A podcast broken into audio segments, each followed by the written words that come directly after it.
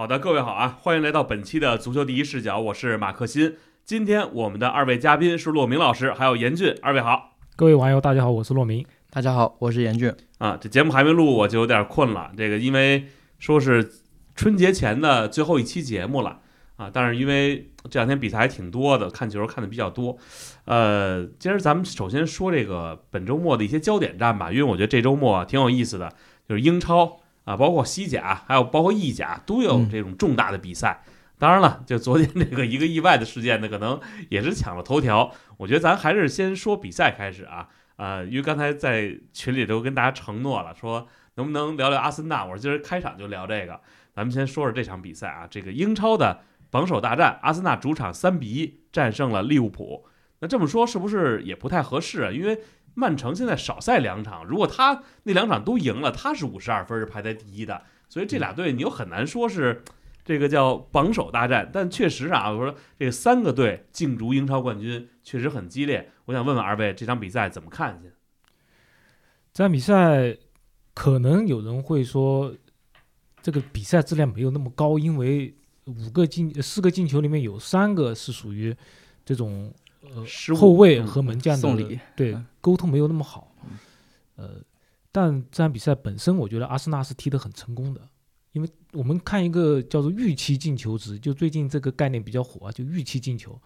预期进球，阿森纳是三点四，而利物浦只有零点四，从这个角度来看，就三比一的比分其实是非常合理的。阿森纳这场比赛成功在什么地方呢？其实我们之前节目中说过，呃，阿森纳。他有个什么问题呢？就是他本赛季很多比赛，呃，他会只用赖斯一个后腰，然后前场加派哈弗茨上场，这就导致导致前场非常的臃肿。他好像是想我让赖斯一个人守住这个后腰这个屏障就可以了，前面我是派一大堆进攻手去把这个球给控住。但是你想想，哈弗茨、厄德高，对吧？他们拥堵在中路，其实是。影响了阿森纳这个攻守平衡。而本场比赛，呃，热苏斯因伤没有上，哈弗茨还是上了。而中场加派了一个若日尼奥，若日尼奥这场比赛是被评为全场最佳。嗯，就不是所有的重担都交给呃中场重担都交给赖斯了，若日尼奥可以在旁边进行协助。所以这这场比赛阿森纳踢的是比较流畅的，尤其上半场。上半场利物浦一次射正都没有，但利物浦很幸运，他是。中场前，呃，加布里埃尔自摆乌龙，也是在阿森纳这个门将，呃呃，萨利巴，然后另外一个中卫加布里埃尔，三个人之间呃没有沟通好，嗯，然后在迪亚斯的压力之下，这个加布里埃尔，呃，算是自摆乌龙。这个利物浦其实很幸运，而利物浦也是，呃，在半场拿到这个一比一的平局，非常幸运的情况下面，他们军心大振，下半场一开始。连续制造机会，也给阿森纳门前造成了不小的威胁。而这个时候，其实要说到第五十八分钟，就呃，克洛普他可能是不满足于呃仅仅是拿到一场平局，他在第五十八分钟一口气换了三个人。他是三个人，我们可以想象出他的用意啊。他用努涅斯换上换下哈克波，他当然是想增加这个前场的锐度啊，因为努涅斯他很遗憾，最近状态明显恢复，但是。呃，他本场比赛呃小腿有伤，他就只能是替补上场。呃，这个时候上去当然是想看是不是能够趁着这个势头起来收割一波。另外一个是，他用派罗伯逊上场，换下了阿诺德。因为阿诺德本场比赛虽然说是嗯复出了，但显然状态没有那么好。但很一个利物浦这场比赛有一个遗憾的地方，就他确实也很多人不在。一方面是比赛非常密集，十五天打了五场比赛。而相应来说，阿森纳只有三场。另外一方面就是利物浦缺阵的人很多，一个萨拉赫，对吧？萨拉赫还在呃还在这个伤病的恢复期。然后那个呃努涅斯刚才也说了不能首发，包括这个索博斯洛伊也是中场非常重要的一个人，他也缺阵了，是由呃赫拉芬贝赫来代替。虽然赫拉芬贝赫他那个长传也是制造了扳平的那个进球，但是客观的说他现在水准还达不到。这个稳定的先发这个地步，包括最近踢得很好的这个右后卫布拉德利，本场比赛也是因为这个父亲刚过世，所以他去他也是因为家事没有上场，所以阿诺德上来之后，但是表现没有那么好，所以呃，克洛普在第五十八分钟就说我用罗伯逊换他，呃，然后用表现非常好的戈麦斯从左路换到了右路，去把右路的防线给堵住。另外一个是派上了埃利奥特，派上埃利奥特，他显然是想呃利用这个在右边路做做文章，因为半场的时候阿森纳是用呃左后卫基奥维尔换下了金琴科，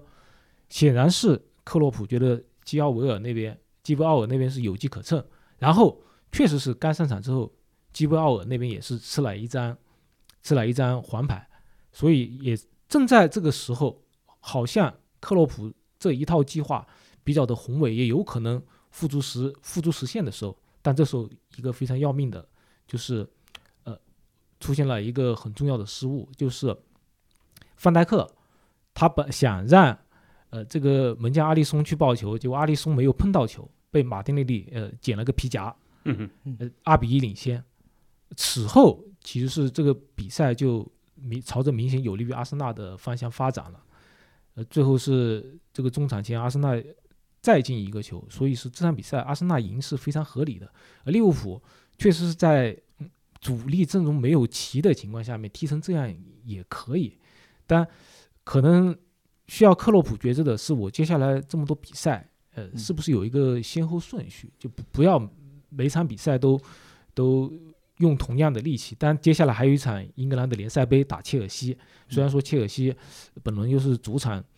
又被蓝队灌了四个，但是这种杯赛决赛吧，也也不好说。但我觉得不管怎么样，克洛普肯定是希望我联赛杯肯定要拿到，毕竟我嗯告别的时候不能没有冠军。但是你是不是，呃，其他的比赛是不是有一个呃主次之分？就他本赛季一直是我打杯赛都是用这种混编队，但现在来看，你如果人员缺的时候，你有时候可能在包括接下来欧联杯的比赛中，你用混编队仍然可能是对你联赛造成影响。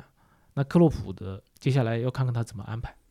呃，研究我想问问你啊，就这场比赛是利物浦算了算十五天的第五场比赛，嗯，而且我看了一个数据说全场丢球一百四十三次，这对于利物浦来说，这个密集的赛程是不是会对他们造成非常大的影响？包括后边你看英联杯决赛，刚才骆老师说了，还有欧联杯，还有英超，这再连着这么打，会不会又会被就像那年就是三亚王似的，最后又被拖垮？是，嗯、这个赛程对利物浦体能的影响是非常明显的。就是阿森纳那边，其实一月他其实没有踢多少场比赛，他应该有过两场比赛之间相隔有十三、十四天的情况。然后之后是打完一场之后又休了九天还是十天，那利物浦这边就一直没有停。呃，当然造成这个这么密集赛程的一个原因，也是利物浦他各条战线都不会那么轻易的放弃。嗯，阿森纳那边是联赛杯早早就出局了，然后足总杯也是直接是输在了利物浦手上。那利物浦结果就导致一月份的赛程各条战线都非常密集，呃，尤其是他现在，呃，一月的一月到二月这个非洲杯和亚洲杯，导致他的萨拉赫和远藤航都没有办法出场，再加上呃零星的一些伤病啊，什么防线的马蒂普也是基本赛季报销嘛，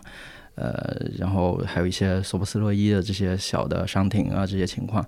嗯，就是虽然他一月的整体的情呃成绩是不错，但是就是累积下来的疲劳，这还是对于球员来说是就是呃状态影响是很明显。就这场比赛，嗯，不少失误，然后也没有像之前打的那么呃强势。这这还是会有很大影响，嗯，但是就是克洛普这个赛季因为特别特别的特殊，他应该还是会坚持在几条战线，就是还有希望夺冠的战线，还是会拼下去。嗯、但是就是有一个前车之鉴，就是二零二一二二赛季四条战线同时并进，最后只拿到两个国内的杯赛，其他两条战线都是功亏一篑。现在这种情况又有可能会出现吧？毕竟你的班底并不是那么强，而且中场的这个呃中场的缺陷还是非常明显，包括呃这场索博斯洛伊不在，然后嗯远藤航也不在，你中场其实也不是那么稳妥，再加上呃亚历山大阿诺德的 就常规的防守问题还是会暴露。就是克洛普一直在试图通过各种办法来来做，来去规避这些问题，包括右后卫之前提拔布拉德利效果很好，但这场也没办法用。呃，就是这些问题偶尔还是会爆发一下，就像这场对阿森纳，就是所有问题的积累总爆发。嗯，但是就是克洛普还是会继续以自己的这种方式会去坚持，但是最后会是这样怎样的结果，我们也也也也只能再看。这个关键以前吧，就是你感觉这种比赛最后掉链子的一般都是阿森纳。嗯，今天他赢了，虽然可能你说赢的是不是有运气问题，但至少是天王山之战，人家还是呃最后给拿下来了。另外呢，您说到这个呃赛前，我记得当时是哪个名宿萨顿吧，就说说感觉这场比赛就是阿森纳能赢，可能你大家都说不出具体什么原因，但是觉得他在这种比赛里边，他还是想通过就急需一场胜利。保住自己在争冠集团的这个位置，因为如果这场比赛他再赢不了，甚至他输掉这场比赛，可能他最后又就又变成争四了。对啊，所以这个赛季，你说如果赢下这场比赛，对于阿森纳的士气来说，或者说他是不是还是很有希望拿这个冠军的？因为我觉得今年其实感感觉是不是阿森纳最好的一个机会？去年可能就很好的一个机会了，但今年如果再不拿，可能真的是不是就又要不行了？机会有的是吧？因为阿森纳很年轻啊，嗯，你熬走了克洛普，说不定如果真的曼城被英超处罚的话，说不定瓜迪奥拉也可能走，那么未来天下就是你阿森纳的呀，你不用着急啊。其实关于呃这个赛季，我觉得阿森纳他其实有一点啊，就是此前他曾经有两连败，先后输给西汉姆联和富勒姆，包括之这两连连败之前跟利物浦踢平，就是三场没有赢球。但是可能大家都觉得阿森纳呃完了，但确实是那一场连败，我觉得莱德我当时好像应该说过，就是说，呃，你这个时候输球，其实比你赛季末才输更好。就上个赛季都好像已经看到终点线了，好像转线在望的情况下面，你那时候输一场，对心理的打击是非常大的。而这一次，他是。被西汉姆联和富勒姆这个中不溜秋的两个队给教训了，其实是帮他们放下了包袱。这个时候，他可以看看其他队会不会失误。所以说，阿森纳不能说他呃这个赛季就因为这场赢球就希望大增。你毕竟，呃，毕竟利物浦水平还是很高的，而曼城确实是如同我们呃之前节目中说的，到赛季中后期肯定又是一波连胜。嗯，现在真的就是一波连胜，应该是九连胜了，对吧？所以说，阿森纳这个赛季能不能夺冠，呃，真不好说。但是我们可以想象，就是呃，前面的失利已经帮他卸掉了压力。这这个就是好像我我死快死的时候，我又重新复活了，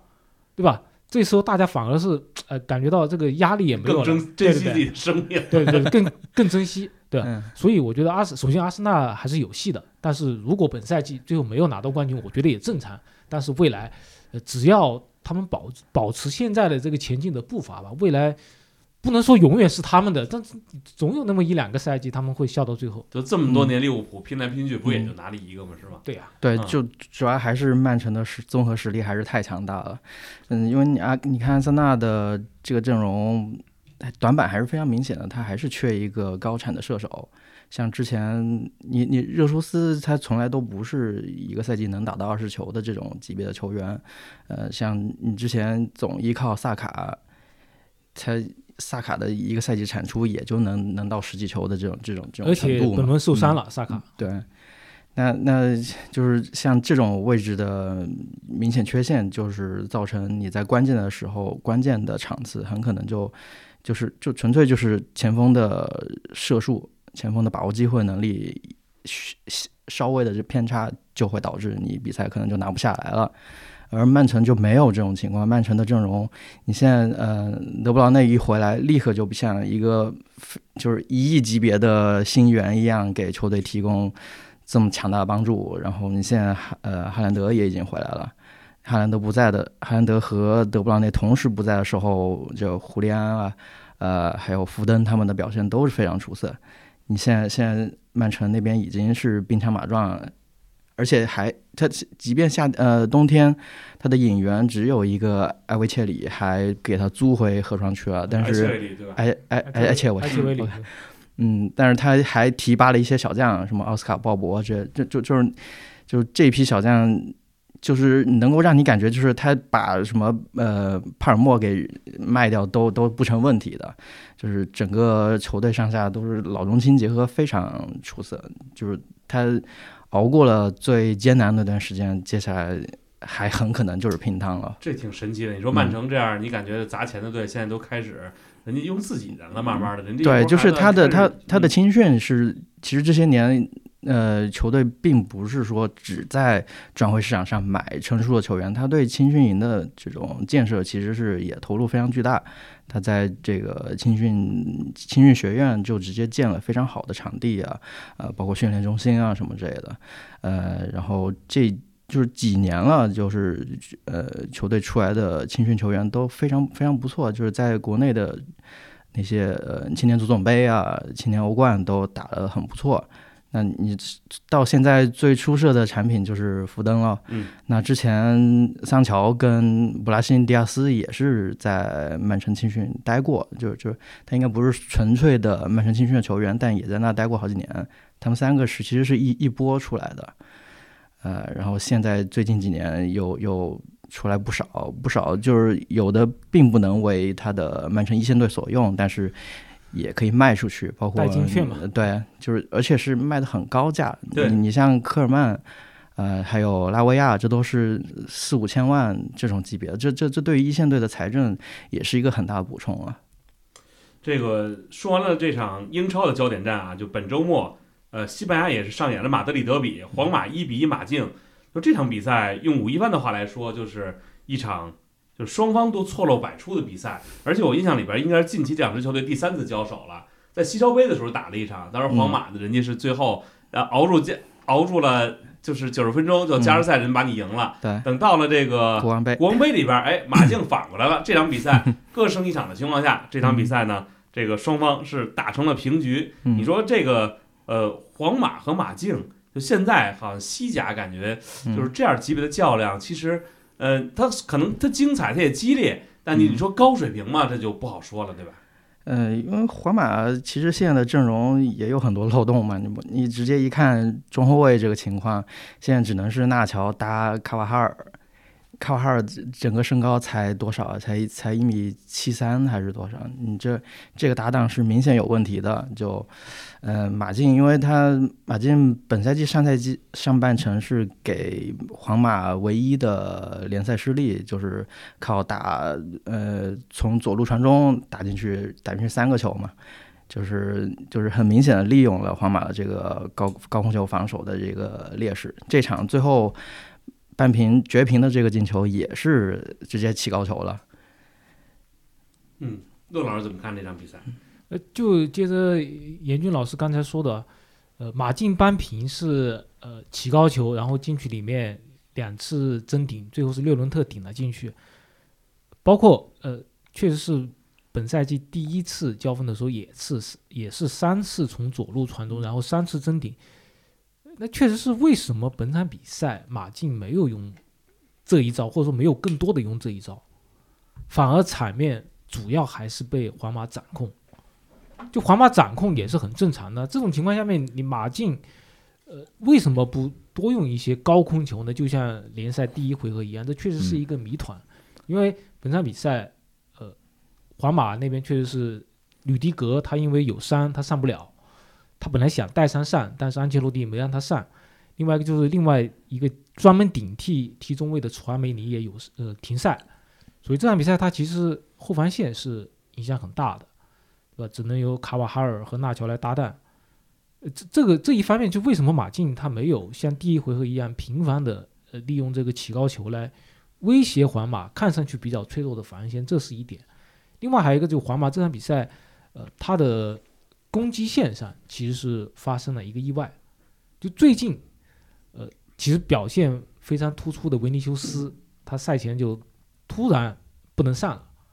这个时候，安切洛蒂他其实是有两个选择，你要么就上最近表现很好，就上上上轮上场进了两个球的何塞卢，嗯，另外一个是上布拉辛迪亚斯，这两个二选一，最后呃安切洛蒂是选了布拉辛迪亚斯，呃，一方面可能因为何塞卢呃连续作战，对吧？可能体能没有那么好。另外一方面，他的解释是说，他不想改变后防线的站位，所以他用了布拉辛迪亚斯。这其实就是呃我们说的这个呃一个球队他的人员是整体的，你的前锋线怎么布置，其实是会影响你的防线怎么布置。我觉得他可能是用何塞卢的话，因为何塞卢他可能更多的在对方禁区里面，呃，去站桩，他不可能像布拉辛迪亚斯那样活动范围那么大，嗯就可能是，呃，在防守方面，上布拉辛迪亚斯更有好处。我觉得可能也是，正是上了布拉辛迪亚斯之后，他本来是能吸引马竞的马马竞的很多的这个呃对方的人员，导可能让马竞没有那么多的精力，呃，投入到我们刚才说的这个呃边路起球传中，包括另外一个就是巴斯克斯，他的防守上面可能是右后卫作为呃是皇马的一个弱点，但是本场比赛他很多的情况下他是发动进攻，其实就是让马竞的左路传中起球起不了，所以这足球比赛就是这样，不不管你是自己这个进攻线还是防守线是一个整体，包括你和对方也是一样。我我可能安切洛蒂肯定也能想到，西蒙尼他一定会像第一第一次交锋一样，可能想从边路起球，嗯。那我干脆我防线在这么脆弱的情况下面，我干脆用来打击你，让你起不了传中，这可能是安切洛蒂他用兵的一一点，但是百密一疏，就全场比赛其实是呃皇马占据优势，但是随着中场前皇马可能也是连续换人之后，他就失去了一些默契，这个时候导致像格列兹曼也有很好的破门机会，最后是把比分扳平。当然，我觉得皇马能够在缺这么多人的情况下面能拿到一分也可以，而马竞他能拿到一分，而且是在客场，但当然也可以满意。加上另外一个皇马的竞争对手赫罗纳本轮也是踢平，所以马德里这一个平局吧，可能说是大家也都能接受。就是说到皇马，我觉得大家可能特别想关心的就是这关于姆巴佩这个消息，就现在已经确认了，说这个罗马诺也好啊，或者说是呃，就从各个方面渠道都已经有这个传闻，甚至说有人说已经 here we go 了。这个二位怎么看？这个姆巴佩是不是肯定已经定了？现在要去皇马？因为前两天也有人说说，你看最近姆巴佩这么老实，什么事儿消息都没有，估计也是有可能跟皇马这个事儿要定了。呃他只有皇马一个去处，那没有办法。所以此前的节目中我们就都说过嘛，就是所谓的什么英超俱乐部，那都是有意的放料，那嗯都是一种谈判策略。但是真正能够容纳姆巴佩的只有皇马，因为皇马还能够出得起比较高的工资。嗯，而不管怎么样，你姆巴佩他去皇马的话，一定要降薪。就虽然皇马已经算比较阔的了，但是他与现在供养姆巴佩的巴黎来说，仍然不是一个级别。就最新的消息是是这么谈的，就是皇马他愿意给姆巴佩大概是税后两千五到两千六百万的一个这样一个薪水，这其实很低了。这个当年在呃巴黎的时候，呃三巨头就梅西、姆巴佩、内马尔，他们应该都是税后年薪都能接近四千万欧元，所以说姆巴佩去皇马之后，其实肯定是账面上的薪水，就最初的这个薪水基础工资已经是要降很多，嗯，但是皇马他会给，据说会给一亿欧元的签字费来弥补。按照这个规矩啊，就我这个合同的签字费是要分散到每一年来计算的。那么如果正常的情况下，合同签五年，那么相当于每年两千万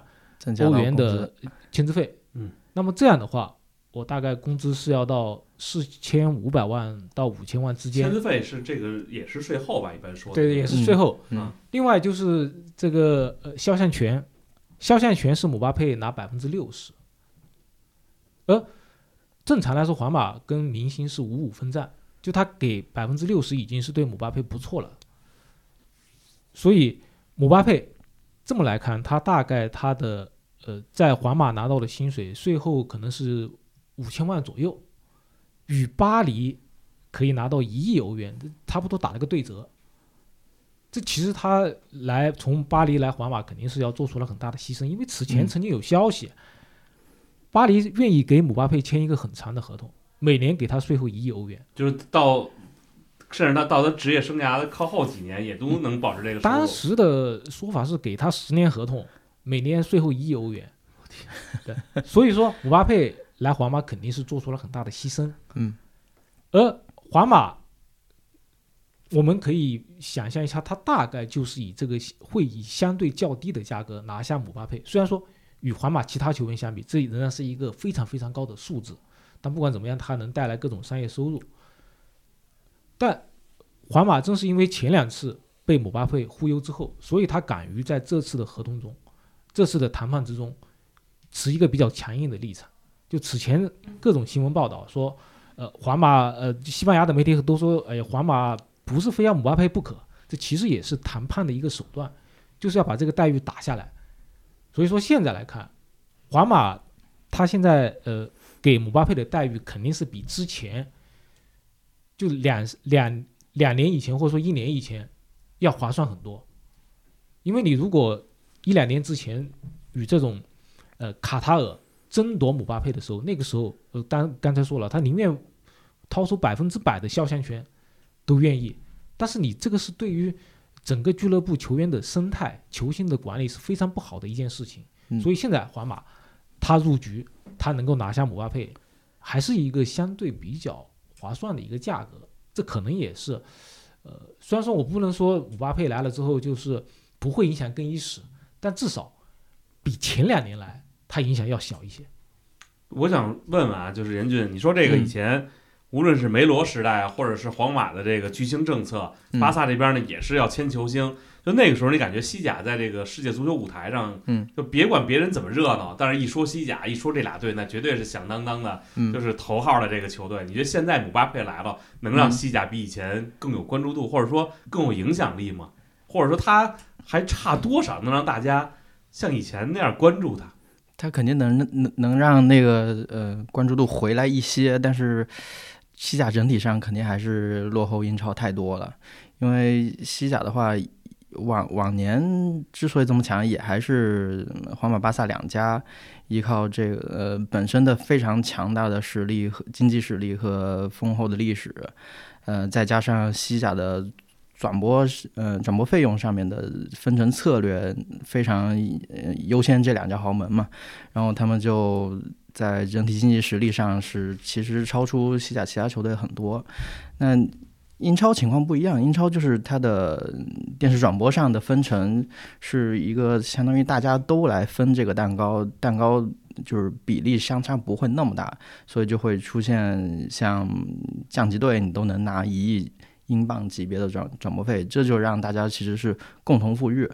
现在英超是你从豪门到普通球队，你再到你甚至见嗯，就是保级队也都可能会有，就是大家都能说出口的这种呃明星级别的球员。那你西甲肯定就不一样了，你西甲很多球队很可能就没有一个嗯、大家都能叫出口，或者说身价能够达到上千万的这种这种这种球星，你没没有球星，就是球星的数量不够多，你带来的大家的关注度肯定就是有质的区别啊。所以现在英超的整体的优势还是远超西甲，姆巴佩能够挽回一些，但是嗯，大势 感觉不大势所趋，就至少短时间内还是英超。对，尤其是你英超在商业营销上，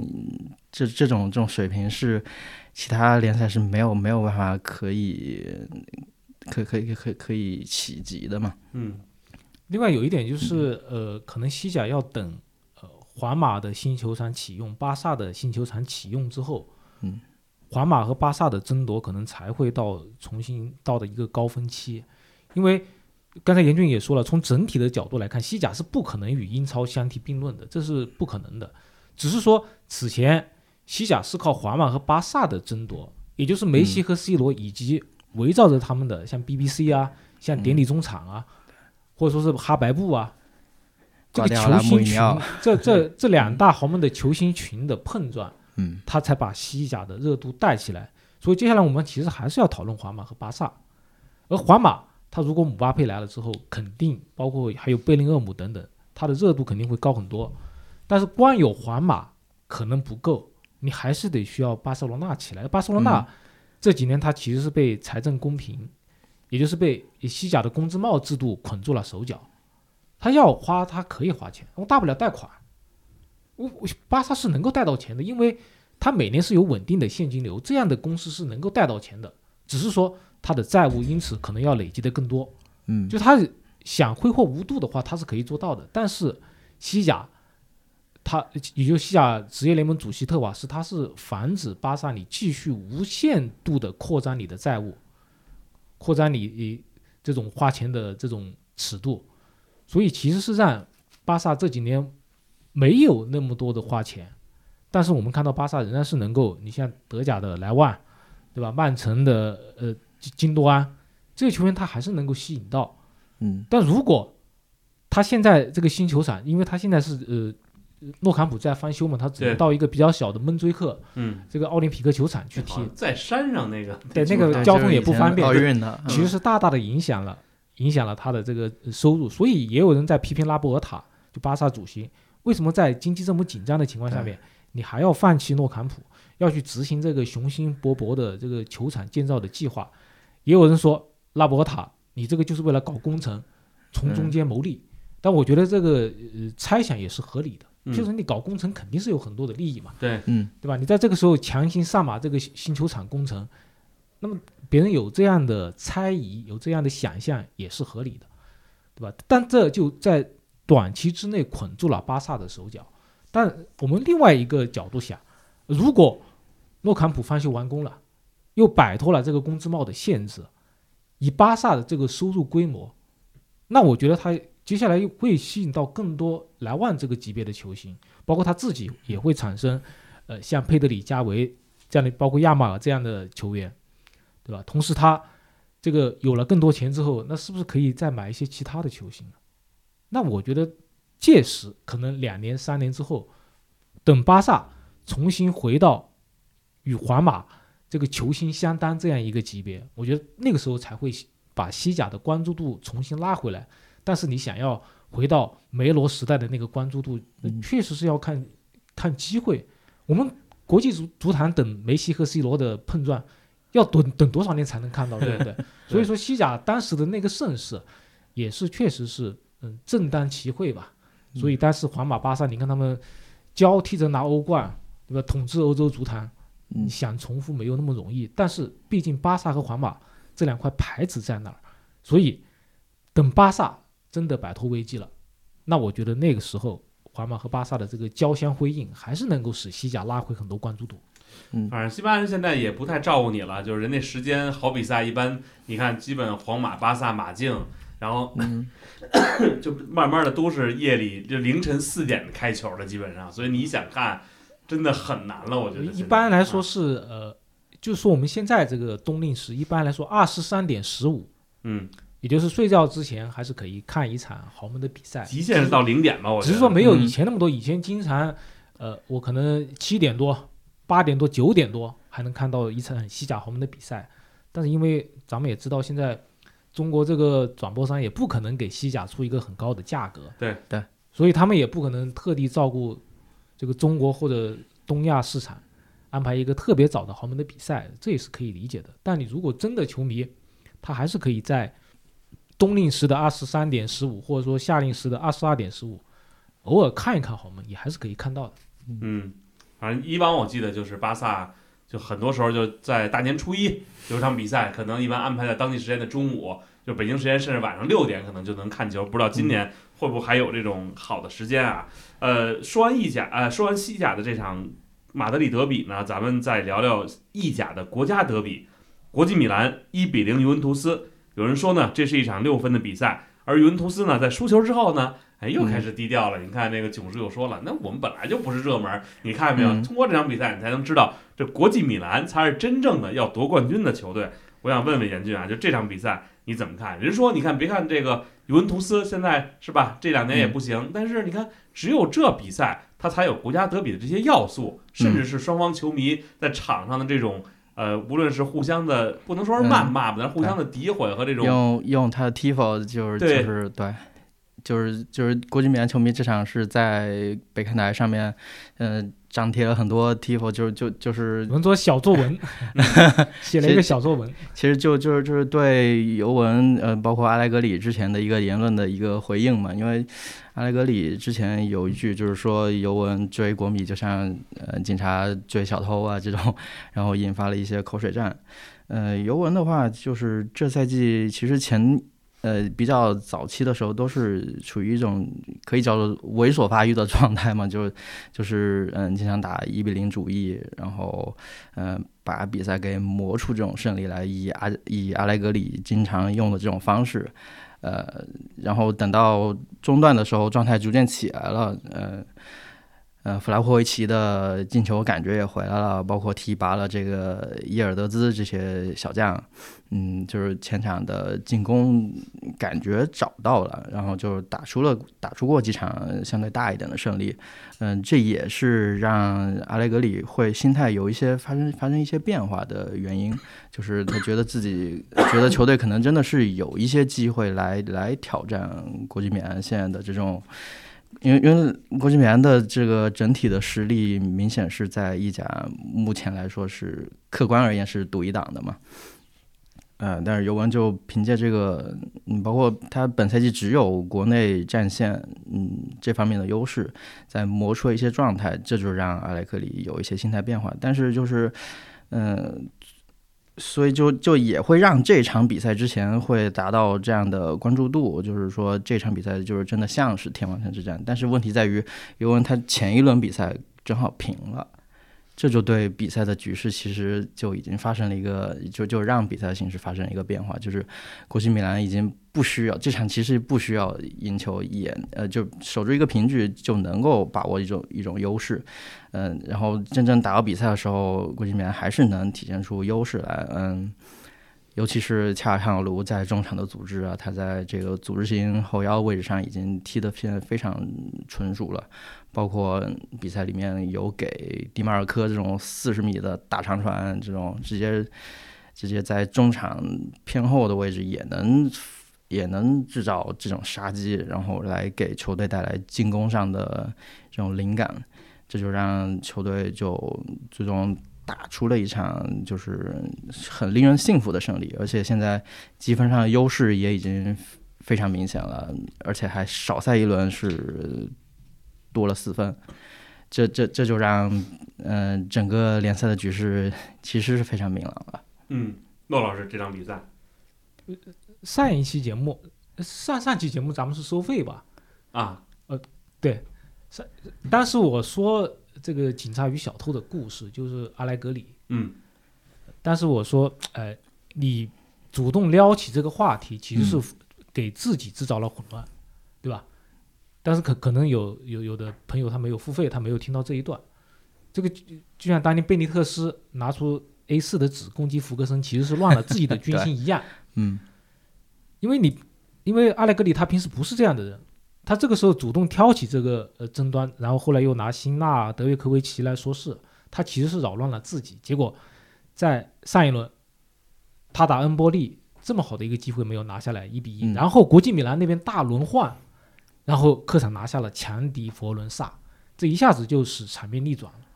这场比赛其实是两队第一回合交锋的延续，我不知道大家还记不记得当时那场一比一的比赛，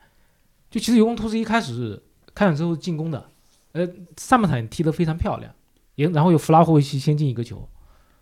但是国际米兰抓住一个少有的反击的机会，就由老塔罗把比分扳平，这阿莱格里一下子发现不妙，说国际米兰这个反击太可怕了，然后下半场他就全军回收，那场比赛下半场非常难看，双方都没什么机会，而本场比赛可以说是那一场比赛的延续，就是阿阿莱格里他再也没有说我一开始就要呃就就要抢进攻，他没有这样的，而且他本场比赛也是客场嘛，他一开始就想守，但是这个时候我们看到国际米兰哪怕在尤文图斯回收的情况下面，他打阵地战强攻仍然制造了很多机会。我觉得国际米兰在这方面确实体现出他们现在整体实力是在意甲独一档的，就他阵地战踢得非常好，而且呃就由那个尤文图斯的加蒂的乌龙先进一个球。嗯，这个时候尤文没有办法了，你下半场你你不可能就是零比一就这样交代了吧？他也想进攻，但你越进攻，那正好是落入国际米兰特别熟悉的这个反击的节奏。所以我们看后来，除了这个恰尔汉奥卢击中门柱一次之外，不管是巴雷拉还是阿瑙托维奇，都有很好的在反击中扩大比分的机会。只是说尤文图斯门将施琴斯尼表现很好，才才使尤文图斯只输了一个球。确实这场比赛，嗯，这个国际米兰赢球是其次啊，但我们可以看到，他不管是阵地战还是这个反击的快攻，这个套路都非常的纯熟，确实是一支完整度很高的球队。那我们看接下来意甲还有没有悬念呢？所以关键的其实是国际米兰欧冠能够走多远。他马上接下来打马竞的比赛，我们可以看到马竞可能他现在他的势头没有国际米兰那么的猛，但是他至少人家能跟皇马也是有来有回的嘛，对对，嗯，对吧？呃最近三场跟跟皇马可以说是一胜一平一负嘛，嗯对，是吧？所以说，呃，国际米兰的欧冠能够走多远，会消耗多少力气，决定了本赛季的意甲归属。因为，呃，国际米兰他上赛上半赛季跟 AC 米兰相比，他其实占了欧冠的便宜，因为他欧冠分组相对来说没有那么的强，所以他能够在欧冠中轮换。但是你打马竞不可能去轮换，那会如何影响联赛呢？那我们接下来要、呃、看一看。就还是有一定的容错空间的。嗯。另外呢，本轮德甲比赛啊，就是说你很难说是一个焦点之战啊，但是这个比赛很有故事啊，就是由呃这个拜仁慕尼黑的主场三比一战胜这个门兴，门兴大家都知道，嗯。以前就是谁就是专克这个拜仁，可能打别人吃饭睡觉打拜仁对，他就老是打拜仁，但是今年好像就嗯不是这个情况了。你说这是跟这个祖莫走了有关系啊，还是因为这个什么原因呢？还是说现在卡恩来了，这嗯，这个拜仁慕尼黑就差这一个，就关键时刻，这凯皇还真是能够拿出自己的进球来说事儿了。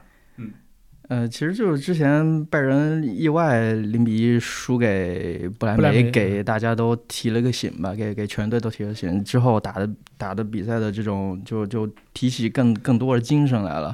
呃，然后最近其实球队出现了一些呃。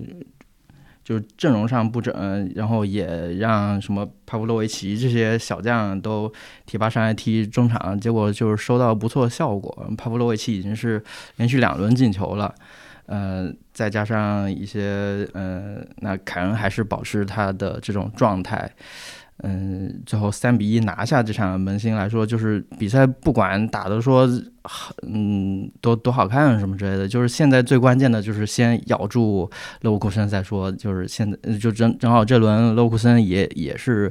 凭借这个右边翼卫特拉的两个进球赢了。呃，现在就是积分的情况还是跟跟上轮之后一样，呃，所以就这就让接下来呃这场接下来这轮联赛两个队的直接对话就变得更加有值得关注了。那就是真正的一场冠军争夺战。，对对，嗯，呃，其实拜仁比较有意思的是，就最近他反而人员缺阵的时候踢得反而特别好。最近他其实缺阵的人很多啊，你看前场格纳布里伤了，后来呃上轮科曼科曼又伤了，呃后防线中后场你看像基米希、像于帕梅卡诺，包括莱莫，嗯他反而伤了这么多人的情况下，这几轮踢得非常好，尤其是你看，不管是击败奥格斯堡，对吧，还是击败门兴，都是他的苦主。门兴刚才说了是克星，但奥格斯堡也是曾经主场，最近两次连续战胜拜仁，结果拜仁也赢了，就这确实让我们感到很诧异啊！就为什么、嗯呃拜仁在很多人缺阵的情况下面，反而踢出了这种精气神？就本赛季很长的一段时间，哪怕他赢球，我们也说他好像在场场上统治力不够。而本场他其实门兴还是看到最近拜仁比较怕铁桶阵，包括打不来梅也是，所以他一开始守的还是比较稳的。但是这种情况下面，拜仁还是在呃对方门前制造了几个很好的机会，哪怕是先丢一个球，接下来连进三个球，你就会发现，哎，那是不是以前拜仁的主力阵容反而有什么问题呢？或者说是图赫尔对他们的驱动能力不够呢？那是不是有这样的一个呃一个怀疑呢？对吧？你看刚才说了小将帕夫洛维奇，对吧？你看包括这个甘家门的戴尔表现也不错，包括这个呃左边路呃之前顶班的这个呃格雷罗，对吧？包括这个最近刚刚回来的马兹拉维，对吧？等等等等，你就会发现其实拜仁的二线阵容，他们上场之后其实是给这个球队带来了很多的活力。这是不是接下来也会给图赫一个更多的思考？那么我是不是要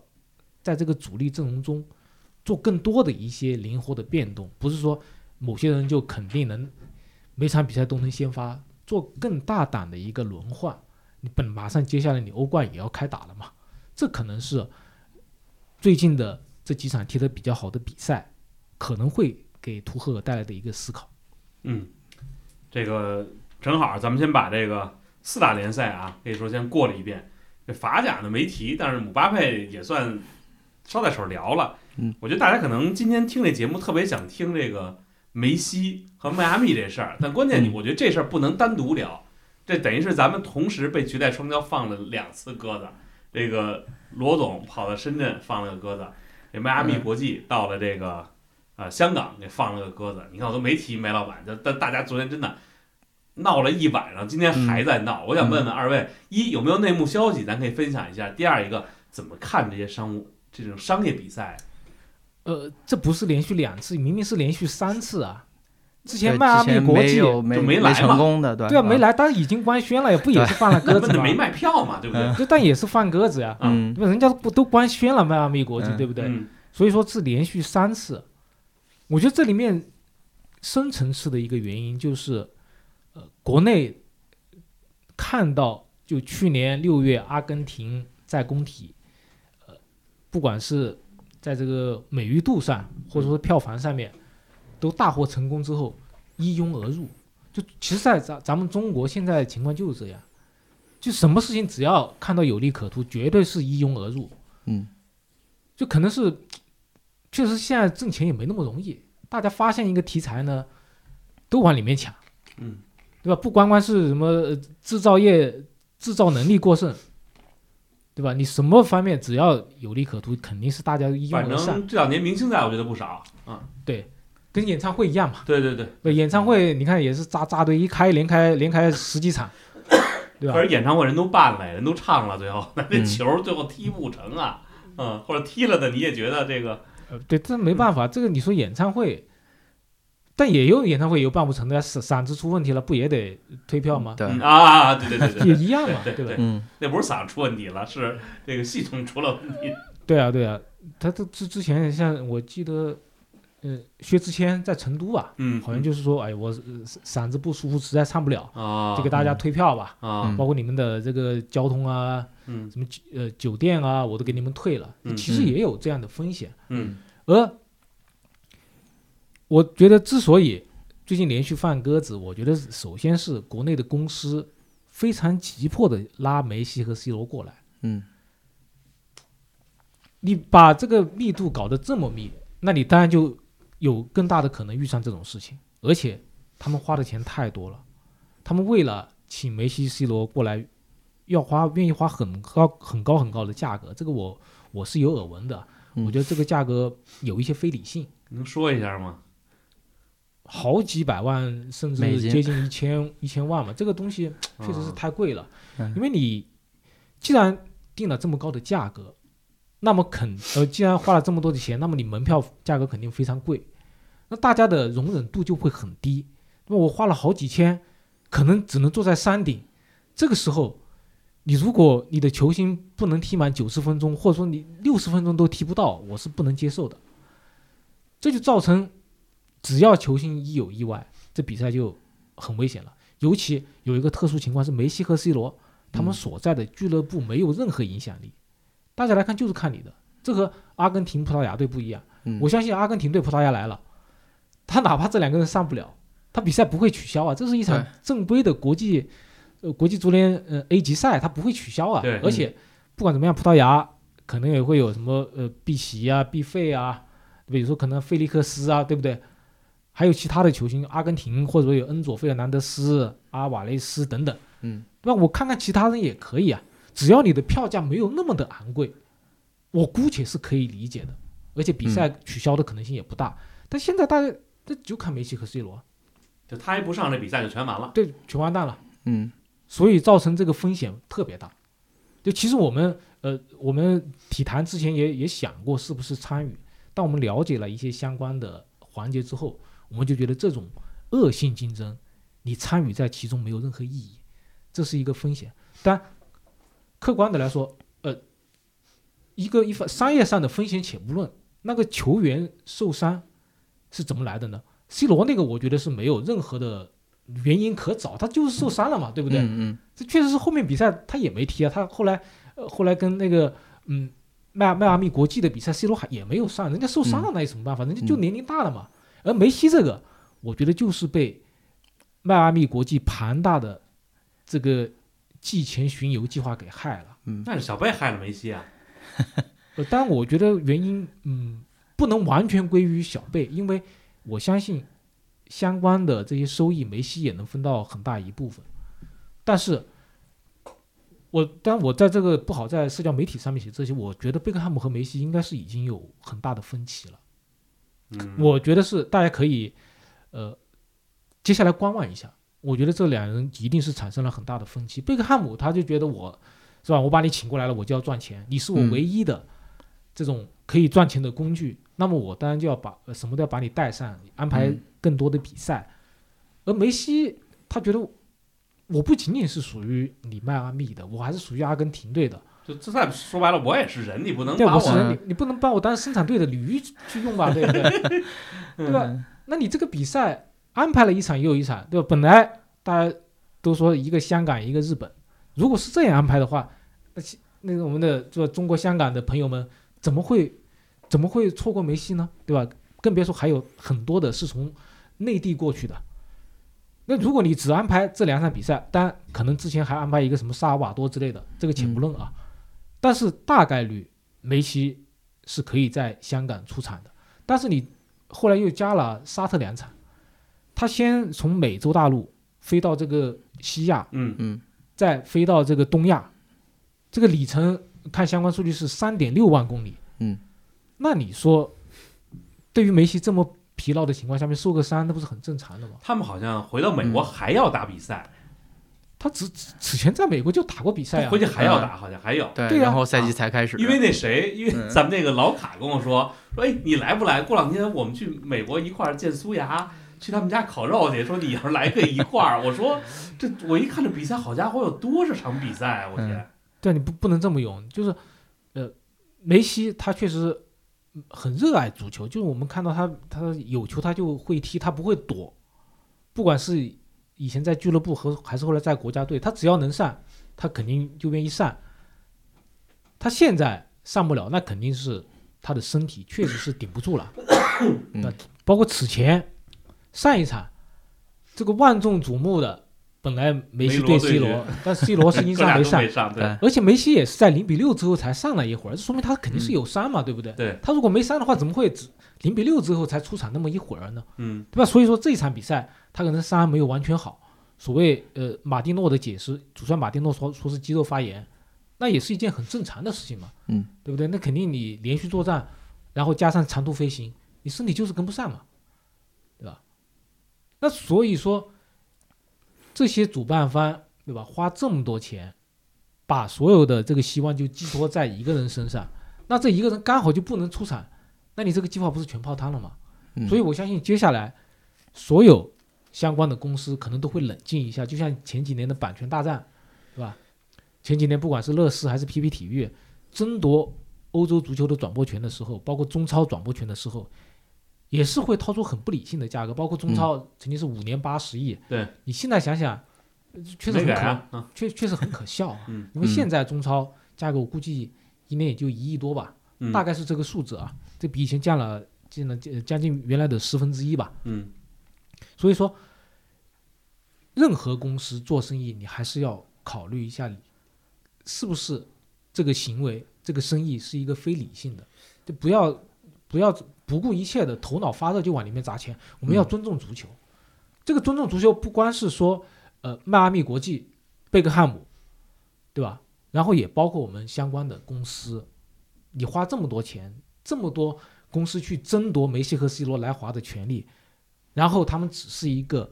呃没有在中国没有影响力的俱乐部，完全靠个人球星，那这个是否值当？这个要值得我们更多的思索。但接下来，我觉得比较现在最紧张的，我觉得是应该是三月份 阿根廷队比赛的主办方，嗯他可能会很紧张。那因为这球迷被连续忽悠了三次之后，嗯都会想，哎，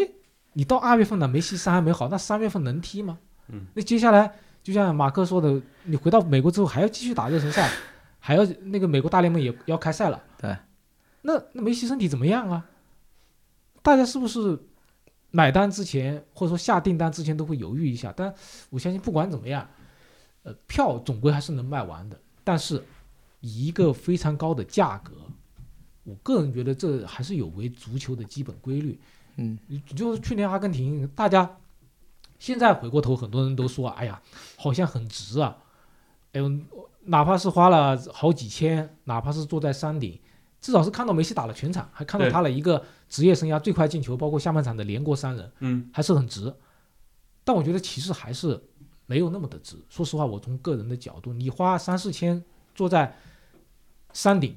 当然新工体已经视野是很不错了。对，嗯就山所以我觉得顶相当于以前的二层。嗯对，我觉得这这其实还是不值，只是说相比后面的这些遭遇来看，你回过头来一想，觉得还是很值看着了，好歹是啊，好歹是看到了，对吧？嗯，呃，但是确实是太贵了，这么贵，我觉得对于足球市场不利。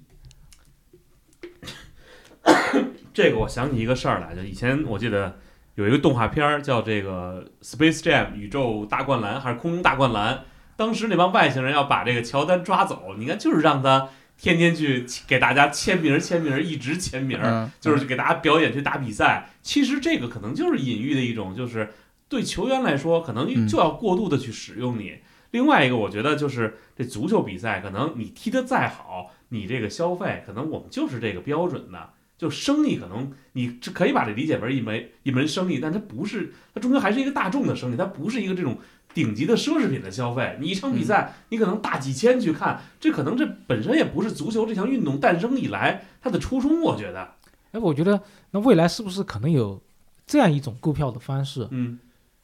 就是因为我们现在从这个网上你购买，不管是飞机票啊、车票啊，呃，你都可以有退款嘛。那未来是不是可能我买票的时候就这样？梅西如果踢满全场，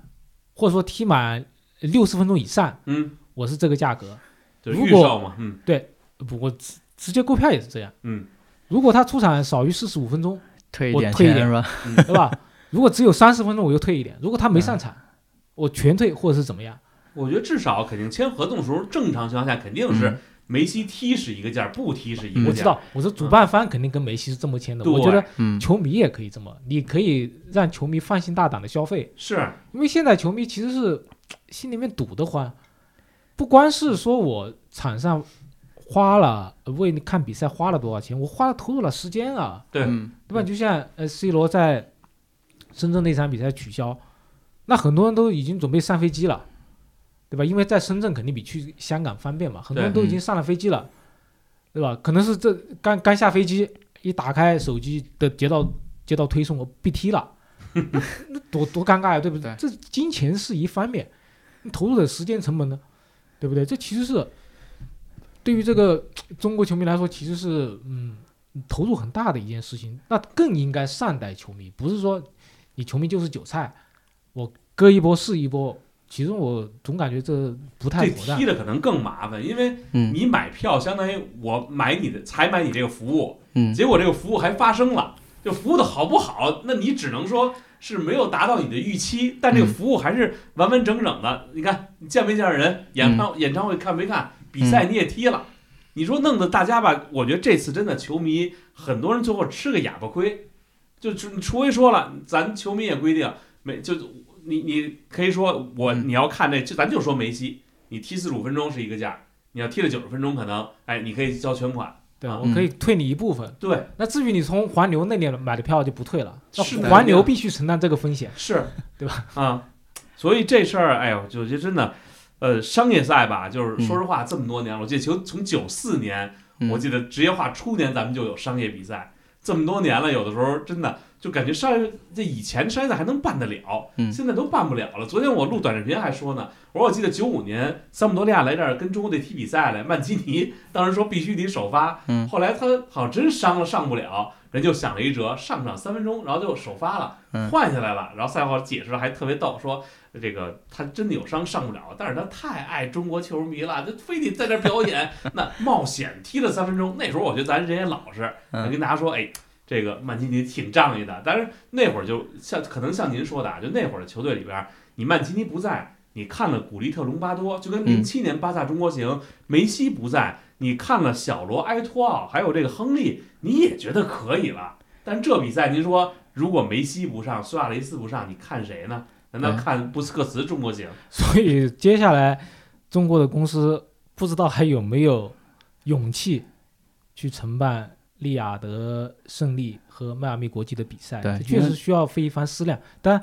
呃，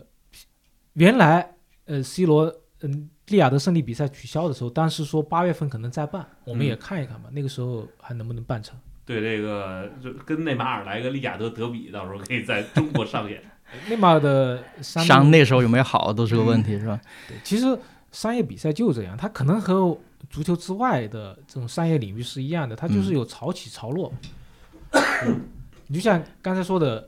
工体不败是一个高峰期，对吧？但但是还有呃，应该中国四比二击败桑普多利亚，对吧？嗯还有包括呃北北京京国安2比国安击败击败 AC 米兰，嗯，那是一波高峰期，但后来就马上又退潮了。嗯，但接下来，二零零三年在非典之后，皇马，就皇马带着贝克汉姆，就贝克汉姆的亮相其实是从中国开始的，对，嗯一下子又掀起一个高潮。嗯，但是接下来之后，马上大家胃口可能又提高了，嗯，对吧？大家又觉得这个商业比赛无利可图，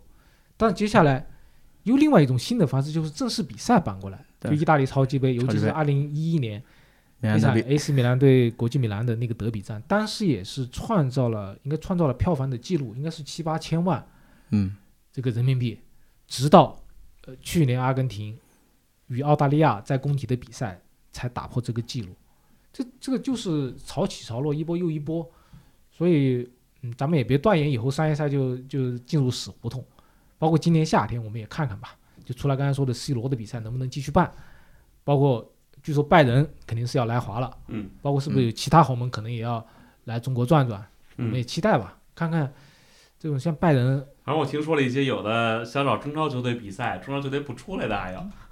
这以前挺爱踢商业赛的，啊现在嗯不太爱出来，我觉得不不太理解，也可能觉得人家球队这级别不够，还是怎么着啊？到时候再看看。我觉得真的夏天就以往吧，就咱们有时候看自己的队跟 豪门球队踢呢有意思，但是也有的想看着这个，就像 ICC 那样的是吧？就两个嗯强队在咱们这个、呃国内来过过招的，那也好看。国际冠军杯嘛，对，就是之前的商业赛的话，其实跟跟现在这这几场性质都不一样嘛。因为以前都是豪门来，就是你，呃，大家去看这些比赛都不只是追着一个球迷，呃，一个一个巨星去看，而是看整支球队的呃表现。然后如果有球星受伤，也不会特别影响球迷去看的这个动力。呃，现在这两支球队的话，就实在是就是被这两位巨星的光芒给笼罩了，所以大家都是其实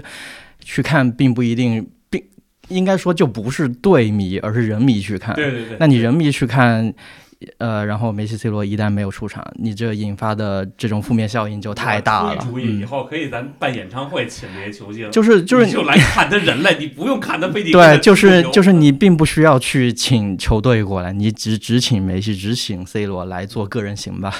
就是如果呃，尤其是他他们两个现在已经年纪这么大了，就是身体情况越发的不可测，你这种情况，你说不定办这这种活动其实更保险一些。尤其是这些主办方很多并不是体育专业出身的，嗯而且据说之前之前那次没有成型的迈阿密国际的那个公司是临时组的，嗯，就是他是别的领域过来的。你八月份才注册，然后就马上就，对对，就是就是说嗯，所以你他既然又不是体育出身，你也没有没有真正说一定是说得去办赛事，热忱是办不了比赛。对嗯，你要想投投机倒把，那就更不应该能把这个那那就这个东西能够，这就是说最近流行那句话嘛，世界是一个巨大的草台班子，这些嗯。就是若干小的草台班子在做。嗯，这个商业比赛说完了，世界杯赛程公布了，我不知道二位关注没有啊？世界杯赛程就是揭幕战在阿兹特克嘛，嗯。嗯，哎，真不错，我觉得那个体育场真的是我心目中的就是几座特别有分量的体育场之一了。我觉得决赛是在纽约新泽西，嗯然后迈阿密有以此前有说迈阿密办决赛的，但是现在迈阿密是办三四名比赛。嗯就这个赛程本身，嗯，不知道大家看了没有？其实就是你以前夺冠是需要七场就可以了，嗯现在你得八场。嗯它就是，嗯，它的赛制就四十八个队，而且非常恶心的，就是小组第三，小组第三可以出线。对，您我记得您之前一八年的时候，您就跟我说三个队一个小组，没这样的话没有垃圾比赛。对，那个时候其实很好的，是，但是这国际足联没办法掉进前沿里面了，他可能觉得我一个队来了，是吧？打两场比赛可能就收工了，你辛辛苦苦准备半天打两场是不是太少了？而且对嗯参赛国吸引力就没有那么够，对吧？嗯嗯就是我对这个现在这个赛制是非常反感，四十八个队，然后是二十四个队，呃也就是每个小组前两名直接出线，还有八个小组第三可以出线。你可以想象嗯，这个到时候算分的时候会算的一塌糊涂，其实是很无聊的比赛。呃，但我前前不久写了篇文章，我不知道大家看到没有，我就说这个你这个小组第三出现的赛制你是可以改一改的，但我不知道在这个呃音频节目里面能不能够说清楚。嗯举个例子，我如果是二十四个队的话，那么我就是分成两个部分，每十二个队是一个半区，一个区吧。东部西部。对这个十二个队里面就用欧冠的那种赛制，我就把这十二个队分成三个级别，然后每一个队都从这个三档里面抽一个对手，然后踢完三场比赛之后，我这十二个队算总分，前八个出现，然后出现之后，第一名对第八名，第二名对第七名，这样的话，我就不至于出现小组第三可以嗯，才也能出现的这个情况，因为它不存在小组第三这个概念了。嗯十二进八，然后出现的八个里面，你每名次往前面提一点，都对你下一轮淘汰赛选择对手是有帮助的。这其实就避免了现在这种嗯。有的小组很快就没有悬念的这个情况，对，嗯。对吧？所有的队可能都要拼到最后一刻，而你把这个这些队分在不同的半区，其实是有利于你安排后面的赛程，因为你如果这所有的二十四个队或者四十八个队分在一个组里面，就像欧冠那样，其实是不一样的，因为欧冠它是有中间很长的一个缓冲期，对吧？我打完一个比赛日之后要要过半个月或者一个月，而世界杯它是紧锣密鼓的连连在一起的，所以你必须用分区的形式。我这些球队，这十二个球队打完这个阶段了，那么你们接下来在淘汰赛应该怎么样对阵，去哪个球场就安排好。然后四十八个队或者二十四个队打完之后，所有的对阵都能出来。这样的话，对于后勤方面是一个很好的一个保障，就不用我四十八个队出来之后，大家才再考虑我下一下一场去哪儿。但我不知道这个音频节目能够能不能够表述清楚啊？大家可以去网上搜一搜我那篇文章，就是说小组第三赛制应该改革了。嗯，这个中国队参赛，咱们老想有小组第三，然后中国队不参赛就不能叫小组第三。因为从另外一个角度啊嗯，就说到这个呃应不应该扩军什么的，我看大家其实都作为一个中立的球迷，其实都很反感的。但是呢，我也能理解，我现在也也能想来也能理解。举个例子，大家说亚洲杯扩到二十四个队，你同意吗？你觉得你你欢迎吗？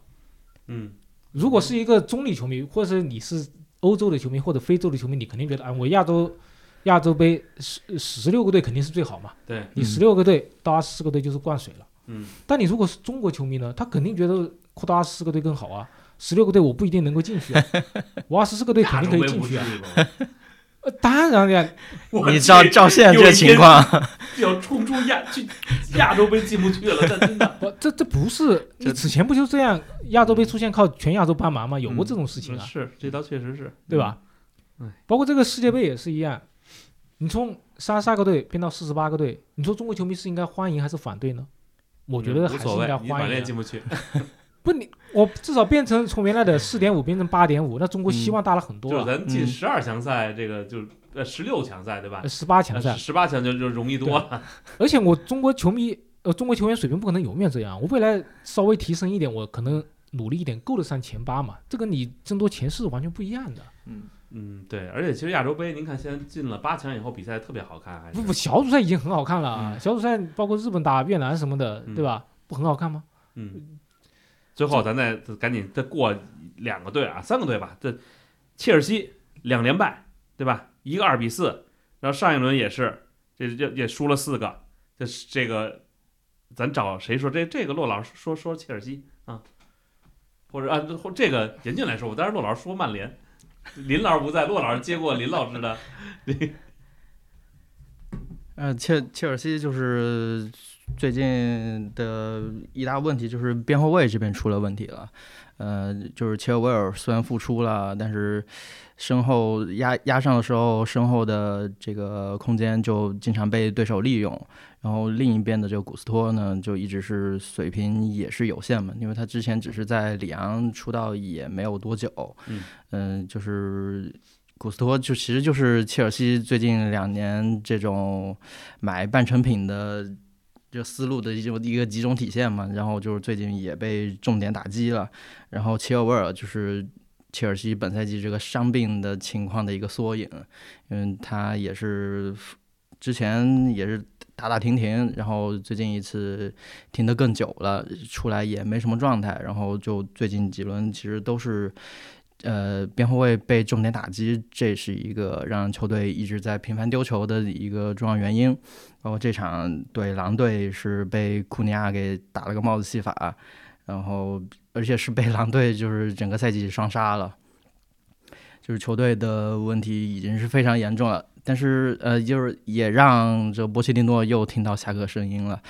但是问题是现在谁来接又又有什么改变呢？就是整个球队你。三个转会商买了三十多个人，你就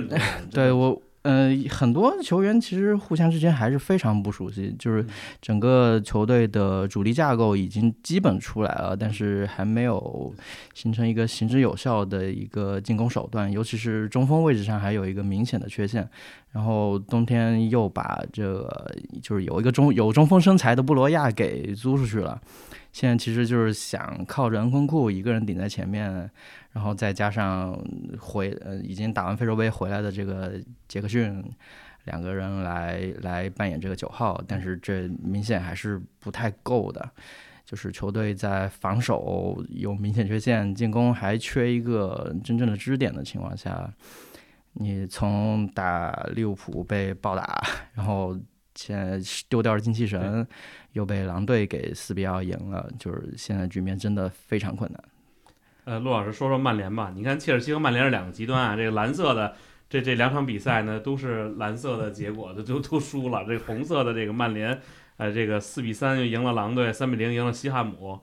甭管怎么着，这现在这个是这，你让人腾开可能也不合适。但你看这曼联是不是又开始缓过来了？或者说这个年轻人进入进入角色了？其实滕哈赫一直是那个滕哈赫，他也不能因为三比零赢了西汉姆联，我们就就突然要下一个结论，就是他他又变得英明神武了。其实 滕哈赫也始终是那个滕哈赫，包括本赛季，他此前客观的说，他受到伤病的影响是很大的，但是他自己可能在这个引援上面，因为他的引援是可能是管理层要听他的嘛，所以很多引援没有那么得力，你肯定要负责嘛。但是，呃，你还是要受到受到了伤病的很大的影响，而最近很多伤员在慢慢的回归，对吧？包括本场比赛，像呃像利马、像卡塞米罗，他们最近都回归了。然后锋线上面，他把这个呃加纳乔放在右路，这个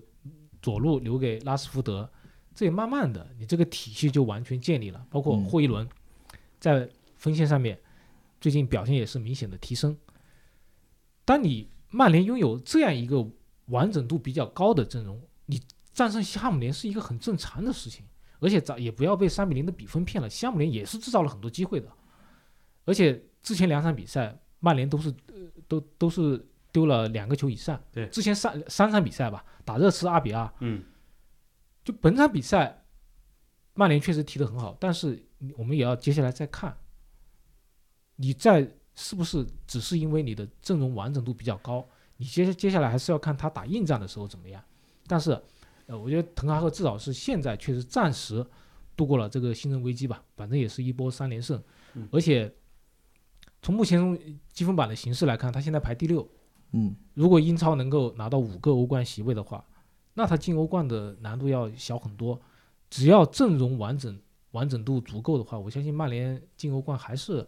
可以一个，还是一个比较容易实现的目标。